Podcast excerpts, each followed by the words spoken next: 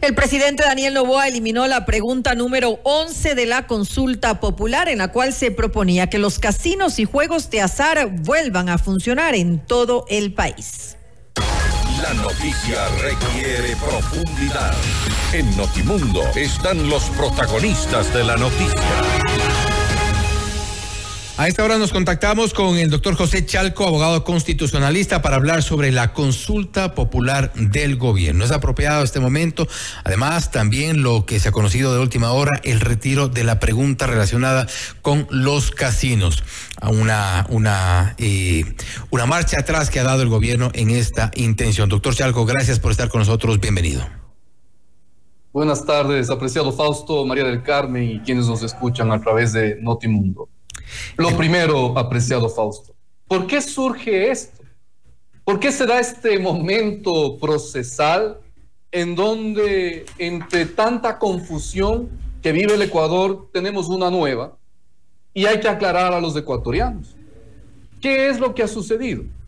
La Corte Constitucional, a través de un auto emitido por la jueza ponente que tiene a su conocimiento la consulta popular que se presentara en primer momento, las primeras 11 preguntas, la jueza Teresa Núquez, en una cuestión sin precedentes, apreciado Fausto, esto es. importante, en una cuestión sin precedente, establece en el tercer punto de su auto del día de ayer, 16 de enero, de que el presidente de la República se pronuncia a través de un informe si es que persiste en su intencionalidad de llevar adelante la consulta popular.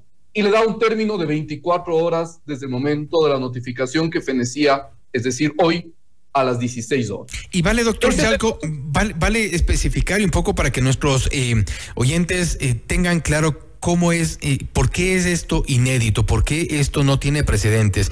Una jueza constitucional en este caso le ha dicho, palabras más, palabras menos al presidente, ¿está seguro de que quiere llamar a esta consulta popular? Le ha dado 24 horas para ver si da o no marcha atrás en la consulta.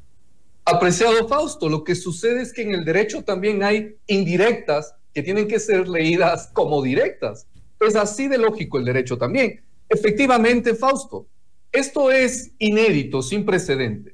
Porque en las consultas populares que preceden a la actual, las que se han hecho en el país y en las solicitudes que han existido, los informes no han sido solicitados en aplicación del artículo 8 del reglamento de sustanciación de causas de competencia de la Corte. No se lo utiliza para esto, se le utiliza para pedir informes técnicos y de quienes puedan apoyar, colaborar como auxilio a la Corte Constitucional para tomar una decisión. Pero en este caso la jueza lo utiliza para decir al presidente lo que hemos dicho, una indirecta directa. ¿Usted está seguro que en el momento actual que vive el país, en los escenarios actuales que vive el país, en la inseguridad para ir a los recintos electorales, que esto hay que pensarlo, y luego de todas las críticas de los constitucionalistas serios que se han hecho a las primeras 11 preguntas ¿Usted quiere continuar con esto? Yo creo que esa es la reflexión que le hace la jueza Núquez. Esto no es una cuestión común, apreciado Fausto, no se lo ha hecho. Y ante ello, en el término que fenecía el día de hoy, ha venido pues este pronunciamiento del presidente en el que dice que se ratifica en todas las 10 preguntas que tienen tantos errores de bultos, es lamentable. Se ratifica en las primeras 10 preguntas, pero que la pregunta 11 sobre los casinos, ya no quiere continuar con la consulta popular. Vea, Fausto, el día de esta semana, me parece que fue el día lunes, nosotros hemos visto los ecuatorianos que se presentó una ley a la Asamblea Nacional en donde se está haciendo lo que se intenta preguntar. Una ley a la Asamblea Nacional sobre la suerte de reformas a la ley de extinción de dominio, sobre que los bienes eh, armas confiscadas sean parte de la fuerza pública. Es decir, el presidente ha demostrado a través de ese proyecto de ley que envió que la consulta no sirve y que es lo que dijimos con usted, Fausto, el día que se envió estas preguntas. Al día siguiente no sucederá nada en el Ecuador. Y el presidente ha dejado claro con ese proyecto de reforma legal de que el camino correcto, el camino idóneo es la ley. ¿Y qué bochorno va a tener que vivirlo jurídicamente cuando se impone los caprichos que no miran a la esencia jurídica y a esta oportunidad, yo diría, de oro que la, que la jueza ponente de la Corte le dio al presidente para que rectifique. Ha perdido, ha perdido el presidente Novoa una oportunidad de oro eh, que le ha entregado o le ha dado eh, la jueza Núquez. Indudablemente que es así, querido Fausto. Y es así porque la consulta con sus primeras 10 preguntas está mal hecha. Porque muchas de sus intenciones de consulta, pregunta 1 y 2, Fuerzas Armadas que apoyen en la seguridad, ya está a través de reforma parcial aprobada en la Asamblea de la reforma del artículo 158 de la Constitución. Ya está. La pregunta 3, que los miembros de las Fuerzas Armadas no sean privados de su libertad cuando se les investigue, vaya y lee el artículo 54 de la ley que regula el uso legítimo de la fuerza. Las preguntas 4, 5, 7 y 9 que buscan el incremento de penas, que hacen ciertos intentos de que haya una suerte de armas decomisadas que pasen a las fuerzas públicas, la titularidad de bienes ilícitos, ¿a dónde va? Esto se hace con reforma a la ley. La pregunta 6 de la tendencia y porte de armas ya está en el 360 del Código Orgánico Integral Penal. La pregunta 8 de que se evalúen a los servidores judiciales y se audite sus patrimonios ya está en la Constitución, en el artículo 170 y 212. La pregunta 10 que se expulse, deporte a los extranjeros, ya hay que aplicar la ley de movilidad humana. El país ha cambiado el escenario, apreciado Fausto, ya no es lo prioritario la consulta. Lo prioritario es solucionar conflictos enormes que traen este conflicto armado interno como es la guerra, como es la muerte de servidores judiciales, de fiscales, y como es esa serie de vicios en el Poder Judicial. Ahora, con todo esto y con todo este escenario, también la siguiente opción es, y a pesar de la, de la advertencia, digámosle así, eh, de la jueza Teresa Núquez, el riesgo para el presidente es que la Corte Constitucional, en estas condiciones y habiéndose ratificado el Ejecutivo, le diga no pasan las preguntas. Indudablemente, se lo juega sin necesidad de hacerlo la Corte Constitucional le lanzó una boya salvavidas. Eso no se acostumbra, no lo suele hacer. Mire usted que yo veo con muy buenos ojos cómo ha actuado la jueza Núquez, ponente en esta causa, porque en uso del artículo 8 del reglamento de sustanciación de causas, desarrolla algo importante, es decir, se ha puesto la posición institucional de pensar en el Estado. Y es que ya no es tiempo de pensar en reelecciones.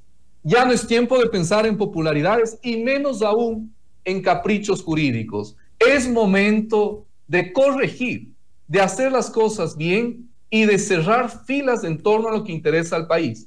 Cuidar a la fiscal general del Estado, cuidar la institucionalidad del país, ganar esta guerra que estamos viviendo y de una vez por todas que la seguridad de los ecuatorianos florezca. El país se está hundiendo.